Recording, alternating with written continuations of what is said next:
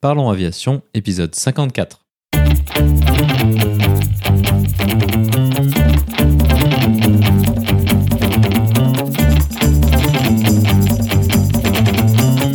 Parlons Aviation, le podcast où on parle de tout ce qui vole.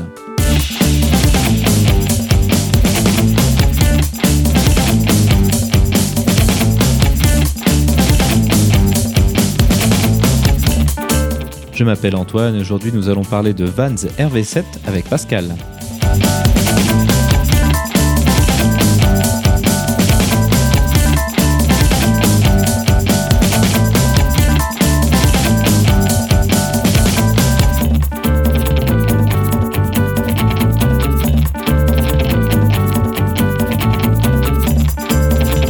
Nous proposerons également la vidéo de la semaine.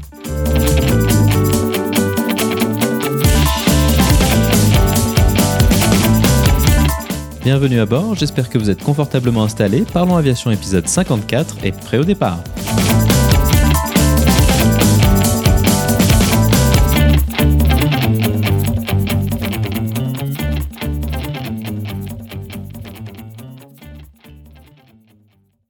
Bonjour et bienvenue dans le 54e épisode de ce podcast.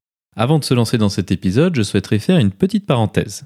Ce mois-ci a marqué le second anniversaire du podcast. J'en profite pour remercier tous les auditeurs, qu'ils soient nouveaux ou plus anciens, mais aussi tous les invités qui sont venus partager leur passion avec nous. Le nombre d'épisodes téléchargés cette année a plus que doublé par rapport à la précédente. Ça fait toujours plaisir de voir que ce contenu intéresse du monde. Comme je l'avais fait l'année dernière, je vous propose un petit sondage afin de me permettre de me faire une idée de ce que vous pensez du podcast et de ce que vous souhaiteriez entendre comme contenu. Si vous souhaitez y participer, vous pouvez le faire à l'adresse parlonsaviation.com/sondage 2019. Et maintenant, revenons-en à ce 54e épisode. Cette semaine, nous allons reparler d'un sujet que nous avons déjà évoqué sur le podcast, la construction de Vans RV7. Pour en parler cette semaine, notre invité est Pascal. Pascal est un pilote de ligne sur Boeing 777 qui a construit dans un atelier dans son jardin un RV7. La première partie est relativement similaire à notre discussion avec Alain il y a quelques mois, mais il y présente un point de vue un peu différent sur ces mêmes aspects. Dans la seconde partie, cependant, nous parlerons du programme d'essai en vol et de la réglementation spécifique aux avions construction amateur que nous n'avons pas encore abordé jusque-là. Si vous souhaitez y passer directement, vous pouvez utiliser les chapitres de votre application de podcast si elle les supporte. Dans cette première partie, nous discuterons avec lui du processus de construction de son avion, il nous présentera les difficultés qu'il a rencontrées et les choix techniques qu'il a effectués. Dans la seconde partie, nous irons en détail sur le déroulement du premier vol de son avion et des émotions qui vont avec. Pascal nous décrira les objectifs qu'il s'était fixés pour ce premier vol et de la manière dont il souhaitait l'effectuer. Nous parlerons également du programme d'essai en vol nécessaire pour obtenir l'autorisation définitive de vol, le fameux certificat de navigabilité. Il nous expliquera aussi le mode de fonctionnement réglementaire de ces machines construites par des amateurs et la différence avec des avions plus classiques certifiés. Nous évoquerons les privilèges qui sont accordés aux constructeurs au niveau de la maintenance et des évolutions réalisables. Pour conclure, Pascal proposera quelques conseils à ceux qui seraient intéressés pour se lancer dans une aventure similaire. Comme d'habitude, vous trouverez plus d'informations sur les sujets évoqués pendant l'épisode dans la description. Vous la retrouverez à l'adresse parlonsaviation.com/54. Et maintenant, passons donc directement à notre discussion avec Pascal.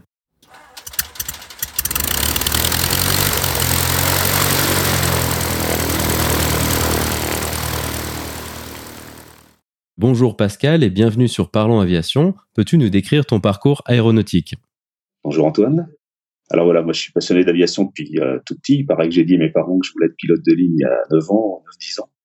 Et donc euh, j'ai essayé de tout faire pour. Et j'ai fait un tout petit peu de planeur avant mes 18 ans. Et ensuite euh, j'ai arrêté de faire de l'avion pour faire mon bac, aller en sup. Et j'ai eu la chance de réussir le concours de l'École nationale d'aviation civile pour être euh, à l'école de, nationale de l'aviation civile dans une promotion d'élèves pilotes de ligne.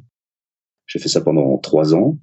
Et ensuite, je suis rentré à Air France en 1987 sur 737-200, ce qui ne nous rajeunit pas. et j'ai fait du 737-200, du 747 classique ensuite pendant quelques années. Ensuite, je suis passé commandant de bord sur 37-200. J'étais instructeur, responsable de l'instruction sur cet avion. Ensuite, j'ai fait 10 ans d'Airbus 330-340 comme commandant de bord. Et depuis 2013, euh, je suis commandant de bord sur 777, Boeing 777. Et depuis un an, en fait, je suis prêté euh, à la division Boeing 787 pour faire de l'instruction sur système. Et voilà, donc 32 ans d'avion de, ligne. Et entre la sortie de l'école nationale d'aviation civile en 86 et 2003, j'ai pas du tout fait d'aviation légère pour des raisons diverses et variées, familiales, professionnelles. En 2003, j'ai repris un peu l'aviation légère et en 2004, j'ai rencontré quelqu'un qui construisait un avion. Et je me suis dit que c'était un projet qui pouvait euh, être intéressant. Et je crois que je suis là pour en parler aujourd'hui. Voilà, exactement. Donc euh, la discussion du jour va se centrer autour de la construction amateur. Qu'est-ce qui t'a motivé à te lancer là-dedans? Parce qu'effectivement, bah, tu as dit que tu as vu quelqu'un qui le faisait. Qu'est-ce qui te motivait là-dedans? En fait, j'avais euh, donc en 2003, je suis passé commandant de long courrier, puis avant, j'avais eu des fonctions, euh, on va dire, euh, autres que juste pilote dans la compagnie dans laquelle je travaille. Et en 2003, j'ai décidé que je ne ferais plus que pilote. Plus, plus d'instruction, plus de management. Donc ça m'a laissé un petit peu plus de temps de libre. J'ai repris l'aviation légère dans un aéroclub à côté de chez moi, un aéroclub très très gros de la région parisienne, où en fait il était assez compliqué de, de voyager, de d'avoir un avion pour une journée pour aller se promener, etc. Et j'étais en train de rechercher une, réponse à ce, cette envie de, juste euh, de pas faire de l'aviation légère que autour du terrain. Et un jour, en partant euh, au travail, en vol, je rencontre un, de mes amis qui euh, me montre un catalogue d'avions légers. Il me dit, si jamais tu devais construire un avion, c'est ces avions-là qu'il faut construire. C'est un catalogue des avions Vance. Et dans la même journée, le copilote avec qui je partais en Afrique me raconte qu'il est en train de construire un Vance. Et donc, on a passé euh, deux jours à parler de ça. Et en rentrant, je me suis dit, ben, voilà la solution à, ma, à ma quête un petit peu. En même temps, euh, il m'a expliqué que c'était possible de construire son, avion, que ces avions-là étaient, étaient euh, on va pas dire facile, mais d'un accès relativement facile au niveau de la construction, assez simple. Et, euh, et puis, ben, l'idée a fait son chemin. Et puis, en famille, on a décidé que on allait essayer de faire ça. On imagine que pour construire un avion comme ça, il y a un certain nombre de compétences préalables à avoir, euh, ben, le riftage, euh, puis le, travail du, métal. Toi, est-ce que tu avais des compétences préalables là-dedans? Ou est-ce que tu as tout appris euh, sur le tas ou est-ce que tu as fait des stages éventuellement? Alors effectivement, il faut la discussion que j'ai eue avec la personne qui m'a pour la première fois parlé de ça m'a dit moi je bricole rien du tout chez moi et pourtant j'arrive à faire ça. Alors que moi, je suis plutôt bricoleur chez moi, donc je bricole beaucoup, mais j'avais aucune compétence dans le travail du métal. Je n'avais jamais posé de rivet en dehors du rivet pop pour euh, mettre la plaque d'immatriculation sur la voiture. et, et puis euh, et, euh, et donc le, le, le, la première la première approche, ça a été d'essayer de, comprendre comment euh, ce type d'avion se construisait. Et donc je suis allé voir des constructeurs, je suis allé voir des gens qui, qui construisaient. Et euh, je me suis renseigné naturellement.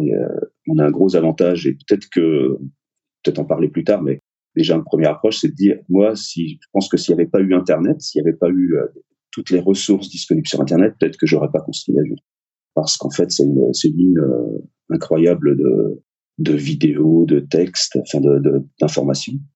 Et je suis aussi allé euh, chez un constructeur qui était en train de construire et on a construit ensemble dans, l'après-midi, on a construit un aileron ou un volet, je me rappelle plus très bien. Et donc pour voir comment le comment euh, on utilisait l'outillage, comment on posait les rivets, quelles étaient les opérations préalables, etc. D'autre part, Vance propose dans sa avant de commencer à construire propose euh, à l'époque proposait un seul kit d'entraînement, un petit kit d'entraînement. On construit une petite surface euh, avec toutes les techniques nécessaires propose un deuxième maintenant. Donc il y a deux petits kits d'entraînement qui permettent de se faire la main une fois qu'on a l'outillage pour voir euh, comment les choses euh, fonctionnent. Puis ensuite, il y a toutes les ressources disponibles qui permettent euh, et de, de, faire venir, d'aller voir d'autres constructeurs, voire d'en faire venir un si on a des soucis, etc. Mais j'avais jamais utilisé les techniques de construction métal, ni composite d'ailleurs, parce qu'il y a un tout, un tout, petit peu de composite quand même pour les courbes, les, les surfaces un peu complexes. Et donc j'ai tout appris sur le tas, on va dire ça comme ça. Voilà. Donc quelqu'un t'avait proposé le catalogue euh, Vance. Comment est-ce que tu as choisi l'avion que tu voulais construire? Est-ce que tu t'es arrêté à la sélection qui était présente dans ce catalogue ou est-ce que tu avais été voir aussi ben, d'autres fournisseurs de, de kits? Alors euh, oui, j'ai euh, en fait une fois que l'idée a fait son chemin de se dire ben, on va essayer de construire l'avion, je me suis fait une espèce de cahier des charges personnel de ce que je souhaitais avoir dans comme type d'avion. Donc euh, j'ai fait, euh, je suis allé sur le site du RSA en France qui a une, un catalogue catalogue d'avions qu'on peut construire. Je suis allé, comme j'ai la chance de pouvoir aller aux États-Unis. aux États-Unis, il y a une revue qui s'appelle Kit Planes qui édite tous les ans un catalogue complet de tous les tous les types d'avions possibles et imaginables qu'on puisse fabriquer en construction amateur. Et donc j'ai fait un espèce de cahier des charges de ce qui me plairait. Je voulais un avion qui soit relativement simple à piloter, c'est-à-dire qui ait des comportements relativement bénins en, termes d'atterrissage, de, compétences de pilotage nécessaires pour notamment le décollage, atterrissage, on va dire les, les, phases un peu près du sol. Je voulais un avion qui aille relativement vite. Enfin, je voulais quelque chose qui soit qu'on trouve pas forcément au club, c'est-à-dire quelque chose qu'on puisse, enfin, qui sorte un tout petit peu dans l'ordinaire, notamment en termes de vitesse. J'envisageais déjà peut-être de voyager un petit peu, et donc de pouvoir euh, couvrir un peu de chemin, c'était c'était quelque chose de, qui existait. Donc finalement, en fait, dans la dans la sélection d'avions qui, qui étaient disponibles, il y en avait trois ou quatre qui sortaient un petit peu du lot. Il y avait euh, deux Vans, il y avait un avion euh, français en composite. Et puis après, il y avait des avions un peu plus exotiques, donc qui avaient il y avait peu d'exemplaires en vol. Étant donné mon profil de constructeur, je cherchais aussi quelque chose qui qui soit qui soit prouvé, c'est-à-dire j'avais pas envie de me lancer dans la construction d'un prototype ou de quelque chose qui existait en un seul exemplaire et qui euh, allait nécessiter sans doute un investissement un peu plus important que de refaire quelque chose qui existait déjà beaucoup d'exemplaires. Et finalement, le, le, je suis allé voir le constructeur français, ça, j'ai pas été convaincu du tout. Et donc, il restait deux vannes en compétition. Il restait le RV7, qui est un biplace côte à côte. Enfin, dès, la base, je voulais faire un avion côte à côte. Euh, voilà, parce que j'envisage, mon épouse est tout à fait supportrice du projet et ravie de voyager en petit avion. Et donc, euh, j'envisageais pas qu'elle voyage derrière moi. Donc, dès la base, j'ai choisi de faire un biplace, enfin, faire un avion côte à côte, peut-être un quadriplace, mais ça, ça a été assez rapidement abandonné vu la taille des projets, les prix, etc. Et donc j'ai décidé de faire du place côte à côte. il y avait deux, à l'époque, il y avait deux, deux modèles chez Vance qui sortaient du lot, qui étaient le RV7 et le RV9. Et en fait, j'ai choisi le RV9 pour des raisons assez surprenantes. C'est que il faut, il faut, après avoir construit les ailes, il faut les stocker quelque part. Et les ailes du RV9 sont un tout petit peu plus grandes que celles du RV7. Et l'endroit où j'envisageais de les stocker permettait pas de stocker le RV9. Donc, donc ça a été un RV7. et là, c'est un choix un peu surprenant, mais voilà, c'était c'était euh, c'était euh, voilà. Ah, le, le RV7 également, il a il, il a mis, pour moi, c'est une mission complètement secondaire parce que je suis pas voltigeur, mais il peut faire de la voltige et donc en pensant un petit peu au, moment où je pourrais plus utiliser cet avion, je me suis dit que dire qu'il peut faire de la voltige, c'est peut-être un, ça serait peut-être un plus si jamais je devais m'en séparer. Et euh, puis ensuite, ben, il, y avait plein d'autres options à choisir. Hein. Quand une fois que le RV7 a été choisi, il a fallu savoir si je ferais un, un 7A ou un 7. Donc le 7A, c'est celui qui a une roulette de nez. Le 7, c'est celui qui a la roulette euh, à l'arrière, très classique. Donc je sais que tu as vu, as interviewé Alain. Alain a fait un 7 avec une roulette euh, très classique. Et moi, j'ai choisi de faire un 7A parce que j'ai beaucoup d'heures de vol, mais j'ai très peu d'heures de vol en train classique. Et euh, puis voilà, puis c'est pour d'autres, pour des raisons un peu diverses. Donc, euh, j'ai décidé très tôt de construire un 7A. Et puis euh, dans les autres options, il y a le choix de la, du type de verrière, etc. voilà. Et euh, voilà comment s'est fait le, le, choix, le choix de l'avion. Et le, en fait, l'avantage des, des Vans, pour parler un tout petit peu des Vans, c'est que c'est c'est un, un, une cellule qui est éprouvée c'est un concept qui est éprouvé. Je crois que cette année ou l'année prochaine, euh, Vance fête son 50e anniversaire. Et j'ai regardé ce matin sur le site de Vance, il y a actuellement connu de Vance 10 535 RV en vol. Pas mal. Qui ont, qui ont volé. Donc on a, voilà, on a un recul euh, extraordinaire sur ces avions. S'il arrive quoi que ce soit euh, pendant la construction, voire après la construction, il y a des forums, généralement, il suffit d'écrire le problème qu'on a rencontré et il y a quasiment toujours euh, toujours une réponse. Après mes premiers vols, j'ai eu un petit souci sur euh, sur une crique sur un, sur une pièce euh, au niveau de, du enfin pas du bâtiment mais du, du, compartiment moteur et en fait quand je suis rentré sur le site la, la, la photo de ma crique était déjà sur était déjà sur le était déjà sur le sur le site.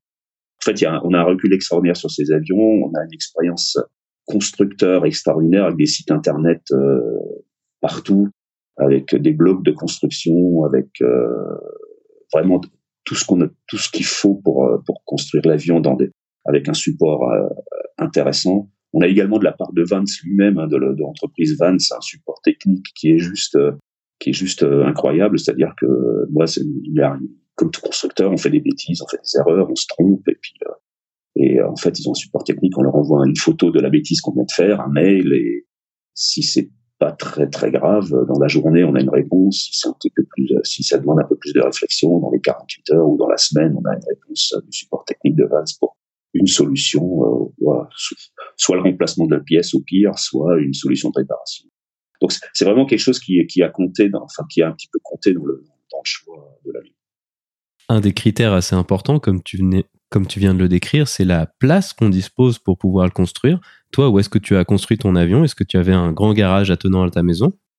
Alors, euh, moi, j'avais pas d'atelier. Enfin, j'ai une maison, il y a un garage pour une voiture qui est occupé par autre chose qu'une voiture, donc il a hors des questions qu'on soit un avion là-dedans. Initialement, je cherchais, euh, je cherchais euh, autour de moi euh, un atelier. La, la, difficulté, en fait, dans, dans la construction, c'est quand même un travail un petit peu de longue haleine j'avais envisagé très rapidement que si je construisais très loin de chez moi, ça serait compliqué. Parce qu'en fait, les déplacements, y aller, etc., ça, ça, posait, ça, ça, ça, pouvait poser des problèmes. Donc j'ai cherché autour de moi en me disant si je trouve quelque chose à un quart d'heure ou dix minutes de voiture, ça serait, ça serait jouable, voire dix minutes de vélo, pourquoi pas. Et euh, finalement, euh, j'ai pas trouvé grand chose. Et en creusant un petit peu plus, on s'est aperçu que dans notre jardin, on avait la place de construire un atelier. Et donc, on a construit un atelier pas très grand, 4 mètres de large, 5 mètres 50 euh, de long, et euh, avec un toit en pente qui permet de créer euh, une zone de stockage sous le toit. Et donc, on a construit un atelier dans le jardin. Et c'est juste une façon de construire. Avec le recul, je me dis que si j'avais pas construit là, peut-être que j'aurais pas terminé mon projet. Parce qu'en fait, le, fait de construire chez soi, ça permet juste d'y aller pendant une demi-heure, de tout laisser en plan quand tes amis viennent boire un verre. Ça permet d'aller voir le projet, et puis de discuter, puis de revenir. Ça permet d'aller préparer, d'aller préparer euh, le travail du lendemain, euh, par exemple, sans, sans forcément mettre en route les outils, sans forcément avoir besoin d'avoir une planification extrêmement précise de ce qu'il faut emmener à l'atelier, de ce qu'il faut ramener, de comment on fait les choses. Donc en fait, euh, le, le fait de pouvoir construire juste à côté, c'est juste un avantage incomparable dans la construction. Et avec le recul, je pense sincèrement que si j'avais été obligé de faire un quart d'heure, voire 20 minutes de voiture pour aller pour aller sur le chantier, ça aurait été sans doute plus compliqué d'arriver au bout de la construction. Dans mon cas personnel, hein. maintenant je connais des gens qui ont, qui ont qui ont fait ça et qui ont fait ça très bien, mais dans mon cas personnel, je pense que ça aurait peut-être été plus compliqué. Et donc, euh, et donc, et donc, j'ai construit euh, cet atelier dans, mon jardin. Bon, il est équipé de, l'atelier a besoin d'un peu d'équipement, donc il a été équipé en électricité forcément. Et puis après, il y a des, des outillages génériques dont on a besoin qui sont utiles pour la construction. Il faut un compresseur un peu de qualité. Il faut euh, une perceuse, à, enfin une perceuse à colonne, c'est pas mal. Une, petite scie à ruban. Il faut un tour à émeuler parce qu'il faut évaluer toutes les pièces en aluminium. Puis après, il faut un certain nombre d'équipements de, spécifiques à la construction métal, qui sont euh, des cisailles à métaux, des pinces pour tenir les tôles, des, des, pinces à rifter, des matrices pour, pour les embreuvages. Donc l'embreuvage, c'est la petite cuvette, cuvette qu'on crée dans la tôle quand on est arrivé à tête fraisée. Donc maintenant, intéressons-nous plus en détail au processus de construction lui-même. À quoi ça ressemble euh, la construction? Est-ce que euh, juste de suivre les plans, est-ce que c'est un peu euh, comme un meuble Ikea ou est-ce que c'est un petit peu plus difficile, que ça demande plus de, planification? Comment est-ce que toi, tu as, vécu ça? C'est comme un meuble Ikea, sauf que parfois, il faut faire soi-même les trous. voilà.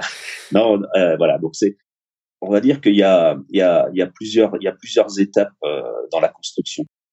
il se trouve que le, kit qui est vendu par Vance, on, on achète ça avec des, en sous-ensemble. Il y a quatre sous-ensembles principaux. Il y a la premier sous-ensemble, c'est l'empennage. Ensuite, il y a les ailes, le fuselage et ce qu'on appelle le finishing kit. Donc, euh, les trois premiers sous-ensembles, on comprend assez bien ce qu'il y a dedans. Dans le dernier sous-ensemble, il y a la verrière, il y a, euh, je crois qu'il y a les jambes de train, il y a les capots moteurs. Enfin, il y a vraiment ce qui permet de, de, finir l'avion, on va dire ça comme ça. Et le premier sous-ensemble qu'on achète, généralement, c'est l'empennage. C'est un sous-ensemble assez, assez petit, qui coûte pas très très cher, coûte pas très très cher au transport, parce que tout vient des États-Unis. Vance est basé euh, dans l'Oregon, au sud de Seattle, on va dire à trois heures de voiture au sud de Seattle. Et donc, cette, ce sous-ensemble empennage, c'est par ça qu'on commence. Ça coûte pas trop cher. Si la construction métal finalement ça nous plaît pas, on peut, n'a pas dépensé trop d'argent, on n'a pas. Et avec le, avec chaque, euh, avec chaque euh, kit, chaque sous-kit est, livré, sont livrés des plans, des grands plans qui font euh, un mètre sur 80 cm de haut avec tout le dessin de, tout le, de tout le montage. Donc, faut savoir lire un petit peu un plan, faut s'astreindre à lire un petit plan, avec pas mal d'indications sur les plans. Et à côté, un livre. Maintenant, c'est sous forme. maintenant, je crois que c'est une clé USB maintenant, mais à l'époque, c'était un livre qui euh, où il y avait du texte qui expliquait ce qu'il fallait faire. Alors par exemple pour l'empennage, ça commence par dire vous allez prendre telle pièce avec tel numéro et vous allez faire un trou de telle taille. Et c'est très très détaillé au début dans l'empennage, c'est extrêmement détaillé. on est quasiment pris par la main pour savoir quel type de forêt il faut utiliser pour mettre quel type de rivet, etc. Donc c'est assez simple, c'est assez linéaire. Et au fur et à mesure qu'on avance dans la construction, euh, les, le plan devient de, enfin le, texte devient de moins en moins précis. C'est-à-dire qu'on suppose qu'on a bien appris sur l'empennage que pour faire un trou de telle taille, il fallait un forêt de telle taille, et pour mettre un rivet comme ça, il fallait faire un trou comme ça.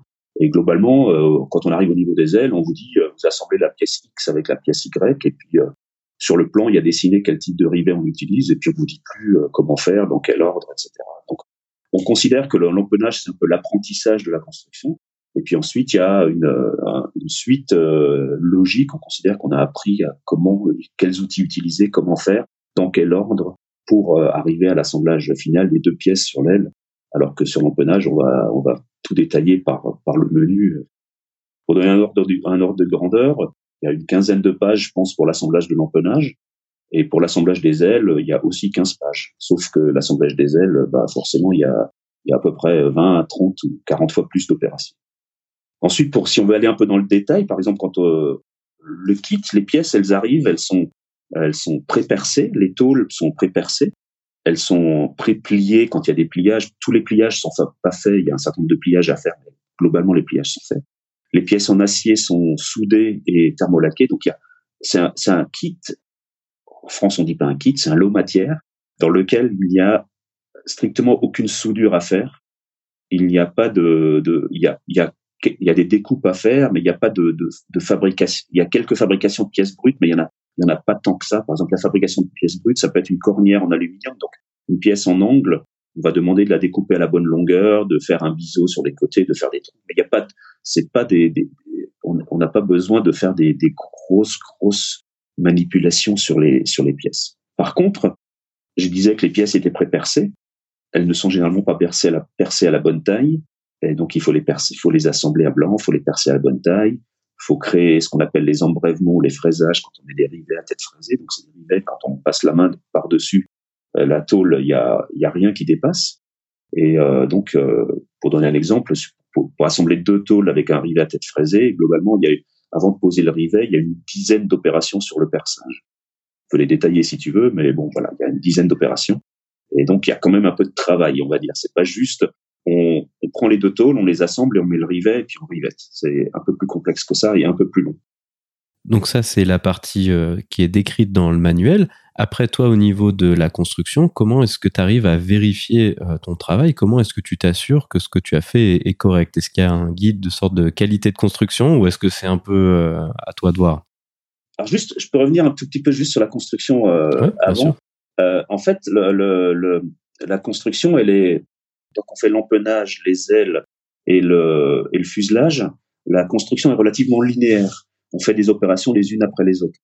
C'est-à-dire on, on, construit l'empennage et puis ensuite on va construire les ailes et puis ensuite on va construire le fuselage, le canoë en fait, on va dire le gros du fuselage. Et quand on est arrivé à cet endroit-là du fuselage, là la construction va devenir un peu plus complexe et en plus il y a relativement peu de d'aide ensuite dans le manuel parce qu'en fait la construction va devenir assez, il y, aura on pourra mener des tâches en parallèle parce qu'on pourra euh, soit décider de faire le tableau de bord, qui est euh, chacun choisit le type de tableau de bord qu'il veut faire, soit on peut décider d'installer le moteur, soit on peut décider, mais en fait on se rend compte que si on installe le moteur, ça a une influence sur le tableau de bord parce qu'il y a les capteurs du moteur qui vont aller vers le tableau de bord, et puis pour faire le tableau de bord il faut de l'électricité. Donc en fait les tâches deviennent, au fur et à mesure de l'avancement de la construction, les tâches deviennent de, quelque chose de très linéaire, ça devient quelque chose de très parallèle, enfin avec beaucoup de tâches en, en parallèle. Donc ça ça demande peut-être un peu plus d'organisation. Et puis voilà, c'était juste pour dire ça sur la construction. La vérification du travail, alors, alors la première chose, c'est qu'on on, on apprend soit, soit dans le plan, il y a un chapitre complet qui parle de, des bonnes pratiques et de comment, à quoi doit ressembler un, un, rivet bien posé, quelles sont les opérations à mener pour que la construction soit, soit conforme. On peut voir sur un certain nombre de forums, il y a des discussions sur des gens qui posent des questions. Est-ce que ça c'est bien? Est-ce que ça c'est pas bien? Donc il y a aussi, euh, en voyant les réponses, on peut évaluer ce qu'on voit sur des photos, sur des vidéos, et se dire, bah, tiens, là, il faudrait pas faire comme ça, et si jamais ça m'arrivait, il faudrait refaire la pièce ou pas. Il y a également euh, des très belles vidéos sur la construction sur le site américain de l'EAA, qui est l'association qui organise Oshkosh, qui est l'association des pilotes euh, d'aviation expérimentale aux États-Unis. Il y a plein de vidéos avec des techniques de construction qui donnent toutes les bonnes toutes les bonnes pratiques. Et finalement, en cas de doute, euh, euh, on, se, on se tourne vers euh, ses pairs ou vers Vance et on leur pose des questions pour savoir si ce qu'on a fait est correct ou pas. Sachant que, naturellement, euh, le but, c'est de mettre ses fesses dans l'avion plus tard. Donc, euh, et, de pas, et pas se faire mal. Donc, je pense qu'on est plutôt un peu prudent de ce côté-là et que si on se dit qu'on a qu'on n'a pas qu'on a qu'on a un doute sur quoi que ce soit, ben, on va plutôt se renseigner pour savoir pour lever le doute. Et d'autre part, l'avion il est inspecté euh, par, par un organisme qui s'appelle en France, s'appelle l'OSAC pour la première, pour l'obtention du premier, de la première autorisation de vol. Et cette inspection sur mon avion, il y a eu trois inspections. Une première inspection qui inspecte le longeron de l'aile parce que c'est un avion qui peut faire de la voltige. Donc on va voir si le longeron est, est construit correctement. Ensuite, euh, il y a une deuxième inspection avant la fermeture des ailes pour vérifier la qualité de construction de, des, ailes, la qualité de construction, on va dire, un peu globale. Et puis ensuite, il y a une dernière inspection avant le vol où on a un inspecteur vient voir l'avion et vient vérifier un certain nombre de points documentaires naturellement, puisqu'il faut vérifier que la documentation est présente pour euh, rendre l'aptovol, mais il vient également vérifier le, le, la construction d'elle-même et euh, voilà présente l'avion euh, tout décapoté avec tous, toutes les ouverts de partout pour qu'il puisse euh, regarder un peu partout et vérifier comment ça se passe. Donc il y a, il y a beaucoup d'auto, d'auto, comment dire, il faut un petit peu d'autodiscipline pour se dire, ben, j'accepte ou j'accepte pas ce que je viens de construire. Et donc on refait des pièces, voilà. C'est pas très compliqué. Donc on arrive plutôt vers la fin de la construction maintenant. Un sujet potentiellement un peu compliqué, c'est tout ce qui est autour de la peinture de l'avion, parce que bah c'est des produits euh, chimiques qui peuvent être euh, relativement dangereux. Est-ce que toi tu l'as fait toi-même ou est-ce que tu as choisi de le faire faire? Alors moi j'ai fait la protection interne de l'avion moi-même, parce que la protection interne, elle se fait pendant la construction. Donc, euh, j'ai choisi d'utiliser un produit euh, aviation, on va dire, une peinture époxy à l'intérieur pour protéger les surfaces euh, intérieures. Donc ça, j'ai fait ça chez moi. Avec, euh, j'avais à côté de mon atelier, j'avais une tente qui me servait, que, que, je montais au, de, quand j'en avais besoin, ou je faisais ça à l'air libre quand le temps s'y prêtait. Euh, donc c'est une peinture qui s'applique au pistolet avec euh, les protections euh, personnelles. Donc de toute façon, on travaille avec des masques pour pour pour la protection protection respiratoire. La peinture extérieure, c'est très compliqué. L'avion étant moi, j'ai choisi, en fait, bon, il y a plein de discussions de savoir est-ce qu'il faut faire le premier vol avec l'avion peint ou avec l'avion non peint.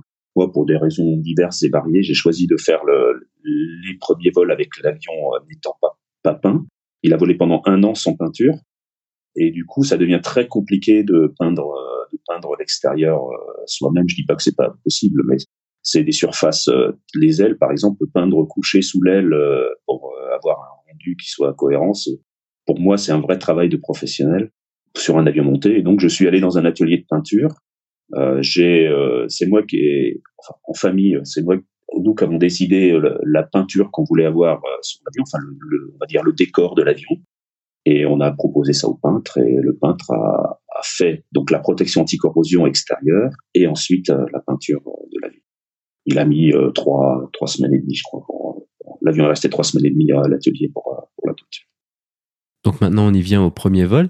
Est-ce que toi tu as fait ton premier vol, enfin le premier vol de ton avion plutôt, et qu'est-ce qu'on ressent à ce moment-là? Effectivement, j'ai fait le fait le premier vol de mon avion. En fait, j'avais volé euh, deux fois avant dans des dans des RV. D'abord, j'avais commencé à construire, j'avais jamais fait de vol dans un RV. Donc voilà, une espèce de confiance dans le dans le produit. Et donc le premier vol, en fait, on a, il y a plein de littérature sur comment faire son premier vol, que faire, à quoi faire attention, etc.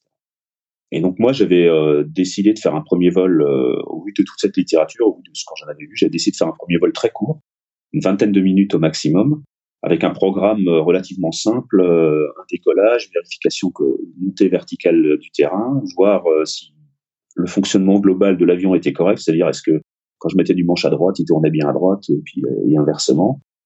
Un petit peu de, un étalonnage du badin pour vérifier donc de l'indicateur de vitesse pour vérifier que ma vitesse indiquée était bien conforme à la vitesse GPS par exemple, grosso modo, hein, juste pour voilà. Et ensuite un petit peu de vol lent pour voir comment l'avion réagissait en vol lent pour le pour l'approche. Une petite pointe de vitesse pour voir ce que ça faisait et puis ensuite un retour au, un retour au terrain avec un seul atterrissage. Et euh, donc ce vol est relativement court. Je l'avais fait dans les mêmes conditions euh, une ou deux semaines avant le premier vol euh, avec un autre avec un avion d'aéroclub dans les mêmes sur le même terrain avec les mêmes fait une répétition de ce vol avant le avant de le faire. Et puis euh, bah, le jour du premier vol en fait euh, ça a été assez assez assez incroyable enfin assez impressionnant. Tout s'est super moment passé et je me rappelle avoir pensé en vente arrière quand je, au retour pour me poser, j'avais pas l'impression de voler dans un avion, euh, enfin dans un avion que je connaissais pas. J'avais l'impression que les sensations que j'avais dans l'avion étaient ont été bonnes euh, très très très rapidement. Et donc on est revenu au premier vol, on est revenu. Il y avait pas mal de monde au hangar. J'avais pas, pas prévu qu'il y ait autant de monde. Il y avait plusieurs constructeurs de RV qui étaient qui étaient sur place ce jour-là. Et, euh, et puis voilà, on a rentré. Un de mes collègues euh, constructeurs me dit alors ça s'est bien passé. Bah oui, forcément, on avait sourire jusqu'aux jusqu'aux oreilles. Et il me dit alors faut faire un deuxième vol. Je dis non non, moi j'ai prévu, je fais un vol. On rentre l'avion, on l'a décapoté pour vérifier qu'il n'y avait pas de problème au niveau des, des fuites de fuites au niveau du moteur, vérifier que on n'avait pas perdu de morceaux en vol, que tout allait correctement. Et puis j'ai fait un deuxième vol euh, le lendemain ou sur lendemain, je crois. Mais voilà, une grande fierté naturellement d'avoir réussi à d'avoir d'être arrivé au bout du, au bout du projet avec euh, au bout de cette, euh, cette expérience de construction, naturellement. Oui, évidemment, c'est normal vu le temps que tu as passé. Tu as passé combien de temps à la construction en tout alors moi j'ai passé entre le, le premier le, le, la, la, le, premier travail sur le sur l'avion lui-même et le premier vol, il s'est passé cinq ans et demi. D'accord. Et euh, il y a à peu près 2000, euh, je, je crois que il y a 2300 ou 2400 heures de travail euh, comptabilisées dans l'atelier sur sur sur le, sur le truc. Sachant que là, on revient un petit peu sur sur sur les avions Vance. Sachant que à l'époque, quand moi j'ai commencé la construction, il était hors de question d'acheter chez Vance des parties déjà assemblées. C'est-à-dire qu'il fallait, fallait, fallait construire ce qu'on appelle un slow build, c'est-à-dire un, avion dont on achetait toutes les, toutes les pièces en pièces détachées, tout le, tout le lot matière en pièces détachées. Et on construisait euh, tout, euh, on, on, assemblait tout soi-même. Maintenant, depuis quelque temps, l'autorité française a, a autorisé ce qu'on appelle l'achat de quick build, c'est-à-dire qu'on achète euh, des, on peut acheter des lots où euh, il y a déjà euh, une partie des ailes ou voir le, ce qu'on appelle le canoë, donc le fuselage qui est déjà construit. C'est autorisé depuis quelques années pour les années Vance. Et donc, ça permet à ceux qui sont un peu plus pressés d'économiser quelques mois ou quelques heures de construction. Sinon, moi, j'ai mis cinq ans et demi avec des périodes où ça a été, j'étais plus, comment dire, plus impliqué dans la construction et d'autres un petit peu moins pour des raisons familiales, professionnelles. Ça a un peu ralenti la construction. Mais la construction s'est jamais arrêtée. Elle s'est parfois ralentie, et, mais jamais arrêtée. On imagine qu'une fois que tu as fait le premier vol, il y a tout un programme de, de vol d'essai. À quoi ça ressemble ce programme et à quoi ça sert finalement? Quel, est l'objectif de tout ça? Alors en fait, en fait, il faut savoir que le, le, en France, le, programme de vol d'essai, il est encore très très comment dire, il est encore très influencé par la, construction amateur de il y a 50 ans. C'est sans doute une très bonne chose. Hein, L'histoire, faut pas la, faut pas la le, programme minimum actuellement de, de pour, un, pour, pour, mettre en, en, vol un avion, c'est 15 heures de vol et 50 atterrissages. Ce qui d'ailleurs, 50 atterrissages pose euh, quelques soucis parce qu'en 15 heures, pour faire 50 atterrissages, faut faire un paquet de tours de piste. Et donc, euh, je pense que c'est lié au fait que, voilà, historiquement, on construit des avions euh, en bois étoile, très très différents, que les, qu'il y avait, c'était nettement moins encadré. Euh, L'avion Vance, en fait, on sait, il y en a tellement qui volent, on sait à quelle vitesse il s'il est construit à peu près selon les plans, on sait à quelle vitesse il va décoller, on sait à quelle vitesse il va se poser. Il n'y a, pas de défrichage en fait. Il y a toujours des variations individuelles entre avions, mais il n'y a pas de défrichage complet du domaine de vol comme ça peut être le cas sur un prototype. Il y a donc dans ces 15 heures, il faut il faut euh, démontrer, il faut mesurer les performances de décollage et d'atterrissage, c'est-à-dire les distances de décollage et d'atterrissage. Bon, moi je suis sur une piste où il y a qui fait une certaine longueur, on mesurait à quel moment il décollait, à quel moment et puis à quel moment on arrivait à s'arrêter. Euh, il faut mesurer les caractéristiques aérodynamiques de l'avion, donc euh, connaître les vitesses de décrochage de l'avion pour savoir à quelle vitesse il va, il va approcher. Il y a normalement de prévu un vol d'endurance égal à la capacité des réservoirs moins 30 minutes. On va dire que ça, il y a un peu de souplesse sur ce truc-là parce qu'on a des avions maintenant qui font euh, il y a par exemple le, un, le Gazelle, je crois que ça a 11 heures d'endurance, donc l'autorité ne va pas vous demander de faire un vol de 10h30. Donc il faut faire un vol long pour montrer que euh, voilà l'avion, euh, l'avion, il n'y a, a, pas de problème lié, euh, j'en sais rien, à l'échauffement de l'huile ou à, à d'autres soucis sur sur l'avion. Il faut peser l'avion forcément, il faut connaître ses masses. Et donc il y a une quinzaine, quinzaine, quinzaine de vols. Moi j'ai défriché assez doucement le domaine de vol, que ce soit les basses vitesses ou les hautes vitesses. On peut faire plein de choses puis après, il y a naturellement la vérification des, de l'équipement complet de l'avion. Et puis là, chacun est pour soi, puisque chaque euh, avion a son propre équipement. Il n'y a pas de l'équipement de bord de l'avion, ou même l'équipement électrique ou euh, que ce soit. C'est chaque constructeur choisit sa façon de faire les choses. Voilà, il faut défricher un peu tout ça. Et donc, au bout d'une quinzaine d'heures, et on remplit un dossier euh, technique avec l'ensemble des vols qu'on a fait, l'ensemble des atterrissages, les difficultés qu'on a pu rencontrer ou pas, et puis ensuite on obtient un certificat de navigabilité euh, restreint. Donc en France, euh, l'avion est CNRA, donc c'est un certificat de navigabilité restreint avion, qui est pas c'est pas un CDN EASA, on va dire, c'est une réglementation franco-française. Ça c'est intéressant cette partie sur le certificat de navigabilité. Qu'est-ce que ça change finalement de voler avec un avion non certifié, enfin un CNRA comme tu disais, par rapport à un avion plus classique, euh, un Robin d'Aéroclub? Est-ce que ça change concrètement quelque chose? Alors au point de vue euh, de l'utilisation de l'avion en lui-même, ça change, euh, ça change, ça change rien. Ça change rien, sauf quand on commence à sortir des frontières. Quand on commence à sortir des frontières, il y a des pays qui ont des particularités, qui demandent par exemple, l'Espagne demande, veut qu'on demande une autorisation spécifique pour euh, se rendre en Espagne.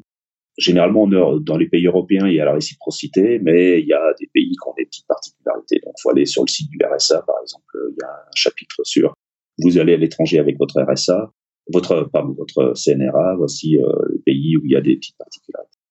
Le gros avantage euh, du, du CNRA, c'est que d'abord, on ne peut pas avoir de CDN pour euh, un avion qu'on a construit soi-même, puisqu'il faut, pour avoir un CDN, il faut déposer des dossiers de calcul à la DGAC, il faut avoir, faire répondre à des critères très spécifiques euh, de, certification. Donc, euh, c'est hors de, hors de portée d'un particulier qui construit un avion, serait-ce un avion qui existe à 10 500 exemplaires dans le monde.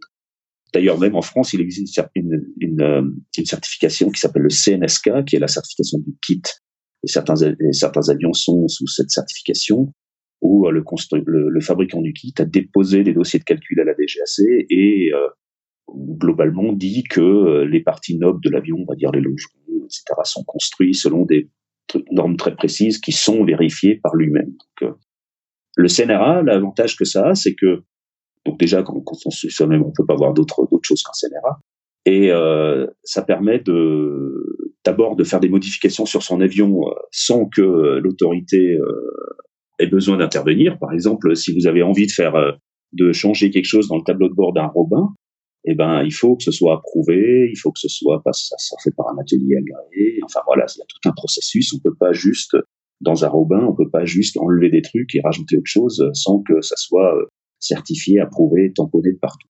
Sur un CNRA, c'est pas un problème on a voilà j'ai des EFIS je veux mettre d'autres EFIS ben, j'enlève mes anciens EFIS j'en mets des nouveaux et puis voilà c'est après il y a des choses particulières transpondeur et radio c'est un peu particulier. Mais pour le reste euh, l'instrumentation à bord on peut la modifier sans, sans problème. On peut faire d'autres modifications sur l'avion. Euh, j'ai des volets électriques j'ai envie de les passer manuels. Ben, je les passe je, fais des modifs sur sur l'avion pour que ça soit transformé. Il n'y a pas il y a pas de particularité à ce niveau. La deuxième chose qu'on peut faire sur un avion CNRA, comme je l'ai construit, j'ai le droit de faire la maintenance. Et donc, euh, je suis pas obligé de passer par un atelier agréé pour faire euh, la maintenance, ce qui permet une économie substantielle sur les coûts de maintenance. puisque le travail, c'est moi qui le fais, donc je suis pas obligé de le payer. Je paye les consommables, les consommables sur mon avion. Voilà la, une grosse différence. C'est intéressant cet aspect par rapport à la maintenance. Comment est-ce qu'on apprend à faire la maintenance sur un avion comme ça? Est-ce que finalement c'est un prolongement de la construction ou est-ce que c'est quelque chose un peu différent qui demande un apprentissage? Alors il y a des choses qui sont un prolongement de, la construction, puisque tout ce qui va être structure va forcément être euh, lié à la construction. Donc par exemple, euh, Vance a publié sur mon avion un certain nombre de ce qu'on appelle des services bulletins, c'est-à-dire des ça consiste principalement des inspections. Et donc euh, il faut aller inspecter un certain nombre de, de coins ou recoins de l'avion régulièrement. Donc tous les ans, je suis obligé d'aller voir, d'ouvrir des trappes. enfin, je, j'ouvrirai de toute façon les trappes tous les tous les ans, mais je suis obligé d'aller voir spécifiquement deux trois endroits où il y a des rivets qui ont sur certains avions euh, lâché ou euh, qui ont entraîné des criques sur euh, sur des surfaces, sur des structures. Et donc je suis obligé d'aller voir tous les ans. Donc ça, au niveau de la structure, naturellement, je connais très bien mon avion puisque je l'ai construit. Ou s'il s'agit de démonter des planchers pour aller faire des inspections dessous, on sait exactement ce qu'on a fait, donc il euh, n'y a pas de, j'ai pas, j'ai pas de problème à ce niveau-là. L'autre, enfin l'autre problème, non pas l'autre problème, mais l'autre, euh, l'autre partie pour faire la maintenance, c'est le moteur. Donc le moteur, moi j'ai, j'ai acheté un moteur neuf, euh, donc il y a un certain nombre d'items de maintenance à faire dessus, vérifier les bougies, vérifier les compressions, vérifier les, les magnétos ou les, l'allumage. Donc là, il y a beaucoup de, il y a, il y a, il y a des choses que je savais pas faire. Et il se trouve que à côté de moi, enfin à côté, de moi, il y a un hangar du RSA.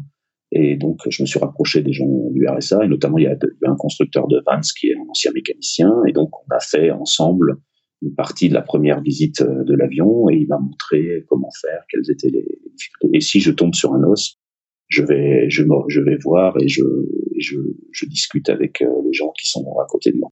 Généralement, quand je fais de la maintenance, mon hangar est ouvert et donc il y a des gens qui passent. Et généralement, les gens qui passent, je leur dis si vous voyez un truc qui vous plaît pas, vous me dites. Euh, enfin, on regarde quand on fait le tour d'un avion que les constructeurs euh, sur un terrain font, vont, vont, voir un autre avion. Généralement, ils regardent comment c'est fait et puis s'ils ont s'ils ont un truc qui leur paraît bizarre ou surprenant, on pose des questions, on essaie de savoir. Donc j'ai appris avec des gens qui, euh, qui qui savaient faire un certain nombre de choses. Et si je sais pas, si je tombe, si je trouve quelque chose qui me, qui paraît bizarre ou surprenant, je, je, je vais voir des gens qui connaissent pour, pour me donner un coup de main et pour me dire euh, ce qu'il faut faire. Donc, en dehors de ces inspections routinières, quels sont les items de maintenance que tu as eu à faire sur, sur ton avion? Alors, en plus des inspections routinières, alors, en fait, euh, j'ai pas eu grand chose. En fait, l'avion, euh, l'avion euh, vieillit euh, remarquablement bien. j'ai eu dans les choses euh, dans les choses routinières plutôt, on va dire, il y a, il y a les pneus qui ont été changés, il y a les plaquettes de frein forcément, il y a les bougies. Après, j'ai, il y a des choses qui que dont j'ai que j'ai amélioré. Par exemple, moi j'avais une radio euh, avec un pas de 25 kHz, donc je suis passé en 833. Bon, ça j'ai fait ça moi-même. J'ai acheté j'ai acheté une radio, j'ai fait le remplacement. Après, il a juste fallu passer à l'atelier radio pour euh, refaire ce qu'on avait la LSA, la licence de station d'aéroport. Euh, en maintenance euh, supplémentaire, finalement, j'ai eu, eu assez peu de choses. Sincèrement, sur l'avion, j'ai rien, j'ai rien eu. Il y a, y a, rien de, y a rien eu de particulier euh, en plus par rapport à, à ce que. Au début, j'avais des petits soucis après la construction. J'avais une sonde de température qui fonctionnait pas. Enfin, voilà, des petites choses, des, des petites, des petites pannes. J'ai un, oui, j'ai un capteur de pression qui a, qui a lâché, mais qui n'empêchait pas l'avion, pas l'avion de voler. Enfin, il y a des, des petites pannes, mais, vraiment, l'avion, ça, il vole depuis 2011, donc euh, décembre 2011, ça fait sept ans et demi qu'il vole. Sincèrement, en maintenance supplémentaire, j'ai pas eu beaucoup de choses, à, bah, pas eu beaucoup de choses à faire. J'ai eu un, des, des, petites choses pendant les 15 premières heures. Là, j'ai cassé les, par défaut de construction, euh, des, une partie des carénages de roues, mais c'était des erreurs de, c'était lié à des erreurs de constructeurs. C'était pas très très grave. On les a, on les a remis d'équerre et puis euh, depuis euh, ils ont pas bougé. Donc euh, sincèrement, j'ai pas eu, pas eu de maintenance supplémentaire sur l'avion. Comme tu disais, l'avantage du CNRA, c'est que tu peux faire des évolutions sur ton avion. Est-ce que toi, tu as fait évoluer ton avion depuis la construction et est-ce que tu as des projets pour le faire évoluer par la suite? Alors, j'ai pas fait d'évolution euh, particulière par rapport à, par rapport à la construction. j'ai choisi assez tôt de rester relativement conforme au plan parce qu'en fait, le, le, le, le, comment dire, dès qu'on dès qu'on s'éloigne un tout petit peu des plans, on, on, on, prend beaucoup de temps pour faire des pour faire des pour faire des petites choses à côté et donc ça ça retarde quand même un, petit, tout petit peu le projet. Donc dès le départ, je choisis d'être relativement conforme au plan. J'ai pas de d'évolution euh, particulière euh, en vue. La seule que qui, qui va être euh, qui va être en fait pour l'instant c'est plutôt de, dans l'instrumentation et dans le, dans le, dans le poste de pilotage qu'il y a des petites choses qui, qui évoluent. Et la seule modification extérieure qui va sans doute y avoir euh, cette année, c'est que euh, j'utilise un système anti-collision anglais qui s'appelle Pilot Aware. Pour l'instant, je l'utilise en interne au poste de pilotage et je vais sans doute mettre des antennes externes. Donc, il va y avoir, il va y avoir l'installation de deux petites antennes externes sous le, sous le fuselage de l'avion d'ici la fin de l'année, je pense. Je suis en train d'approvisionner les câbles et de réfléchir à tout ça.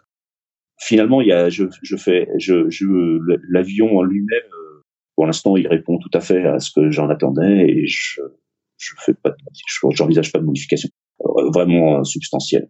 J'ai modifié cette année, par exemple, l'année dernière, j'ai changé, j'avais un allumage électronique et une magnéto traditionnelle, donc j'ai changé la magnéto traditionnelle qui de toute façon devait être démontée pour passer en atelier. Euh, je l'ai changé par un, par un, allumage euh, électronique, mais il n'y a pas de, c'est pas une modification, enfin, il n'y a pas de modification substantielle de, de l'avion. Et l'aspect extérieur de l'avion, il y a strictement aucune modification envisagée. Revenons à la mission que tu t'étais fixée initialement, donc d'avoir un avion avec lequel tu pouvais euh, voyager euh, facilement, en tout cas plus facilement qu'un avion en aéroclub. Est-ce que, avec le recul, donc tu as dit que l'avion il volait depuis 7 ans maintenant, est-ce que c'est quelque chose qui réussit Est-ce que ça t'a permis de faire des voyages en Europe euh, ou autre? Alors, euh, alors effectivement, ça, on a, pas mal, on a pas mal bougé, pas assez à mon goût, mais ça c'est, on pas toujours tout ce qu'on veut, mais voilà. Euh, bah, euh, faut savoir, faut, faut, faut bien préciser que il est strictement interdit dans un avion CNRA en France de faire de l'IFR, du vol aux instruments. Donc on est obligé de voler à vue et donc on est forcément limité parfois par, par la météo ce qui, ce qui limite parfois le, les voyages qu'on pourrait faire, etc. Sinon, on a voyagé pas mal. On a beaucoup voyagé en France. On a notre premier voyage, ça a été d'aller voir mes beaux-parents qui habitent euh, dans les Landes, d'aller voir. On a été voir le peintre par la même occasion. Euh, voilà, on a été, euh, on a été en Corse, on a été en Croatie, on a été en Allemagne. La France, euh, beaucoup. Euh, L'avion est basé en région parisienne. Moi, j'habite en région parisienne. J'ai beaucoup de familles en Alsace. On va régulièrement en Alsace avec l'avion on va, on va au rassemblement des constructeurs. Donc, il y en a eu à Vannes. Cette année, c'était à Pont-sur-Yonne. C'était pas très loin de chez moi, mais euh, il y en a. Voilà, je vais voir, on va voir les, gens un peu partout. Donc, si si, on a, on voyage, on voyage, on voyage un petit peu. On, essaie. Il y a, il y a d'autres projets de voyage en cours. Pour l'instant, euh, c'est un petit peu compliqué. Il y a toujours, euh, il y a toujours soit l'organisation euh, qui pose des petits soucis, soit le, le temps disponible, euh, des contraintes qui font qu'il faut être de retour à une date donnée. Et pour l'instant, j'ai encore jamais laissé l'avion quelque part et je suis rentré à la maison en laissant l'avion posé quelque part. Donc euh, voilà, c'est une petite contrainte qu'on s'est mis pour le moment. Et donc du coup, ça parfois ça restreint un petit peu la façon de faire les choses. Mais à côté de ça, c'est un avion qui permet de façon très très simple. Ça, ça m'est arrivé pour des raisons familiales de partir le matin de la région parisienne, de me poser à Mimizan dans les Landes et de revenir le soir en région parisienne euh, sans aucun problème en ayant passé euh, 5 ou 6 heures sur place pour faire euh, ce qu'on avait à faire en famille. C'est un avion qui permet en France de voyager euh, assez rapidement. Des idées de voyage, j'en ai pour l'instant. Pas tellement, il y en a qui n'ont pas, encore pu prendre, pu avoir lieu, mais ça va venir dès que j'aurai un peu plus de temps. c'est toujours ça le problème, n'est-ce pas oui, c'est toujours, ça le problème, de toute façon. commencerons à se rapprocher de la, conclusion et de faire un petit bilan de tout ça. Qu'est-ce que tu aurais fait différemment dans ce projet de construction si c'était à refaire euh, demain ou après-demain? Alors si c'était à refaire demain ou après-demain, en fait, globalement, je pense que j'aurais pas fait beaucoup de choses, euh, beaucoup de choses euh, différemment. Il y a un, une partie de la vie de, de la construction que j'aborderais sans doute un petit peu différent, c'est tout ce qui est l'électricité dans l'avion. En fait, en fait, j'étais, j'avais jamais fait de câblage électrique de ma vie euh, d'avion, donc euh, je connais l'électricité chez moi, je sais, je sais comment fonctionne un interrupteur et une prise. Mais le 12 volts, c'est un tout petit peu différent. La redondance, enfin, si on essaye d'avoir un semblant de redondance dans l'avion, c'est voilà, c'est un petit peu, on se refait pas. Hein. Moi, j'ai l'aviation de ligne, on aime bien la redondance, donc voilà, on essaye d'aimer ça. Donc, j'ai essayé de faire un circuit électrique. Donc, je me suis beaucoup renseigné sur le sujet. Et si théoriquement le circuit électrique est relativement simple, hein, allumer une lampe avec un interrupteur, c'est sur un papier, c'est juste un trait tout droit tiré ou sur lequel on met un fusible, un interrupteur et une mise à la masse. L'implémentation dans l'avion est un peu plus complexe parce que le fusible il est à tel endroit, l'interrupteur il est à un mètre de là, la lampe elle est au bout de l'aile, et donc le câblage pratique dans l'avion, si c'était à refaire, je je m'y prendrais autrement. Voilà, on va dire ça, on va dire ça comme ça. Après, le, le non, non, la construction, le, le, le, chemin parcouru pendant la construction, euh, je trouvais ça très très intéressant. J'ai appris plein de choses, j'ai rencontré plein de monde. Euh, je, je pense, je, je pense pas que je le que je le ferais euh, très très différemment. Je confirme ce que je disais au début de, notre conversation, c'est que s'il y a un truc sur lequel j'insisterais, c'est de construire chez moi. Euh, je pense que à la réflexion, si j'avais pas construit chez moi, je sais pas si je serais arrivé au bout aussi aussi facilement. Après, il y a voilà peut-être euh, de temps en temps un peu moins. J'étais parfois un peu inquiet sur euh, ce que je ce que je faisais et donc je me suis entouré de, de demander des conseils. Quand Vance répond à une, interrogation, mais Pascal, c'est pas grave, tu mettras du mastic sur la petite bosse et puis tu continueras quand tu feras de la peinture. Voilà, parfois peut-être un peu inquiet pour, pour pas grand enfin, pas pour pas grand chose, parce que, comme je disais au début, on met ses fesses dans l'avion. Mais euh, non, sur le chemin en lui-même, je, je, je, je pense pas que je changerais, je changerais grand chose. Je, je, peux, je vais juste rajouter un truc, c'est que, en fait, moi, j'étais parti dans cette construction en me disant, à la fin de la construction, il faut que j'ai deux choses. Euh, il faut que j'ai un avion, mais également, il faut que ma vie de famille, elle euh, continue comme elle, euh, comme elle l'est actuellement. Et en fait, je pense que ça, ça, on a atteint, on a atteint les deux objectifs faudrait demander à mon épouse si elle est d'accord. Mais, mais euh, non, il y a, euh, on, on sous-estime euh, souvent l'apport du partenaire dans la vie ou des partenaires dans la vie. Il y avait aussi mes enfants. Hein, voilà. on sous-estime souvent le, cet apport. Alors l'apport, il n'est pas forcément à venir, même si mon épouse a posé des rivets avec moi, à participer, à évaluer, évaluer des perçages et fait un certain nombre de choses mais il y a aussi euh, tout l'aspect euh, tranquillité euh, sur tout ce qui est annexe pendant qu'on construit. Donc il y a toute toute l'organisation familiale qui qui qui est où si le partenaire, mon épouse en l'occurrence, a a pu a s'est occupé un peu plus de, de tout le reste, c'est pour que je sois un petit peu tranquille pour la construction. Et c'est c'est vraiment c'est il faut que ce, enfin je pense que la, la réussite c'est enfin dans mon cas c'est le fait que ça a été un projet familial. Quoi. Sinon, ça aurait, ça aurait, ça aurait pas la même saveur, on va dire ça comme ça. Est-ce qu'il y avait d'autres sujets que tu aurais voulu évoquer au sujet de, de, la construction et de tout ce projet de manière générale? Je disais tout à l'heure qu'il y avait, euh, il y avait beaucoup de, il y avait, il y avait de la ressource, qu'il fallait aller voir des gens, etc. On peut évoquer, euh, peut-être que Alain l'a fait, je sais pas, on peut évoquer le fait qu'en France, il y a un club de constructeurs de Vans, le Vans Club de France, Actuellement, je crois qu'il y a 84 vans qui volent en France. Il y en a une centaine en construction. Donc, il y a, il y a de la ressource. On trouve toujours quelqu'un autour de chez soi qui, qui construit ce type, euh, ce type d'avion. Il y a plus généralement pour la construction amateur, il y a le RSA qui a, qui a, il y a beaucoup de, il y a des ressources en ligne. Peut-être, euh, voilà, elles sont très très différentes de celles du Vans Club, mais elles existent. Il y a des clubs de constructeurs amateurs sur beaucoup de terrains en France. Il y a des, des antennes régionales. Il y a sur mon terrain à côté de chez moi le, il y a un grand hangar euh, qui est, c'est les clubs, c'est le RSA euh, de Nangis. Et puis, bah, pour ceux qui s'intéressent, ma construction, un petit peu de pub quand même. Ma construction est visible sur un blog. Il suffit de, d'écrire. Ça s'appelle www.notravion.net. Voilà, pour ceux qui, ont envie de, de voir un, un petit peu plus près comment ça se passe. Ainsi se conclut donc cette discussion. Pascal, merci beaucoup d'avoir accepté de venir nous parler de ton parcours amateur et de ce super projet. Merci Antoine.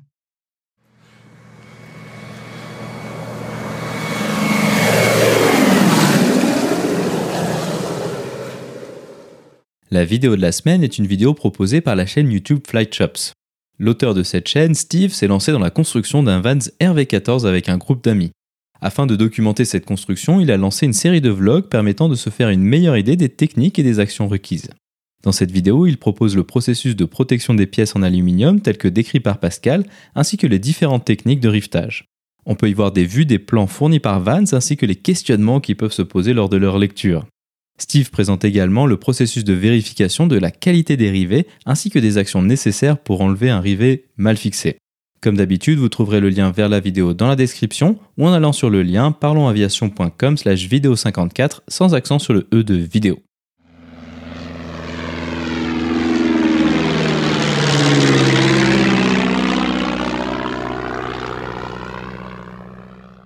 Ainsi se conclut donc le 54e épisode de ce podcast.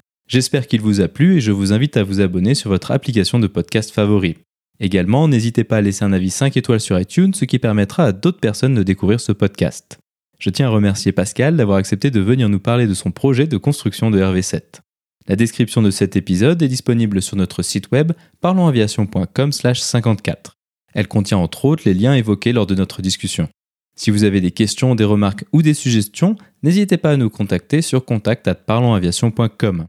Si vous voulez recevoir des notifications lors de la sortie des nouveaux épisodes, vous pouvez vous inscrire à la newsletter dans la barre latérale droite de notre site parlonsaviation.com. Vous pouvez également nous suivre sur Twitter, sur parlonsaviation et sur Facebook. En vous souhaitant des vols nombreux, je vous remercie d'avoir écouté ce 54e épisode de Parlons Aviation et je vous souhaite d'excellentes fêtes de fin d'année.